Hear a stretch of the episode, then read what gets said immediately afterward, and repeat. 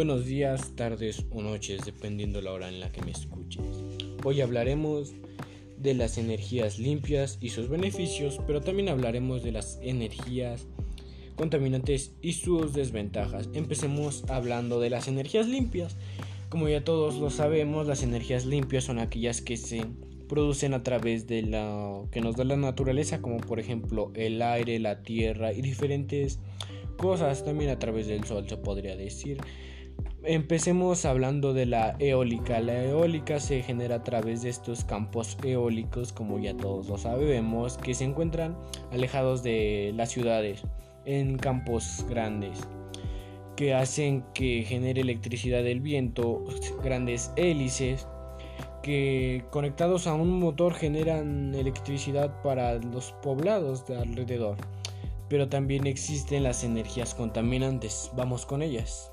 Miren, por ejemplo, las energías contaminantes siempre han sido muy, muy, muy inestables. Por ejemplo, podría suceder que en una planta nuclear la interacción con los átomos no saliera muy bien que digamos y se volviera contaminante. En muchas teorías lo hemos visto, películas también inclusive, han mencionado qué pasaría si una planta nuclear podría suceder un error, así que es innecesario tener plantas nucleares pudiendo sacar electricidad de la naturaleza que no los provee.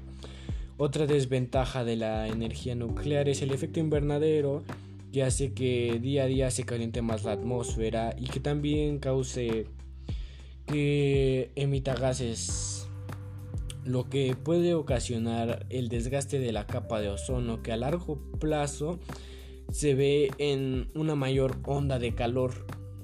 Desde, de hecho ya se ve muchísimo antes de que nosotros naciéramos o incluso cuando yo nací o hasta cierta edad la temperatura era soportable. Después de cierto tiempo para acá, no lo sé, la temperatura se volvió mala. Bueno, eso es todo. Espero que les guste. Gracias.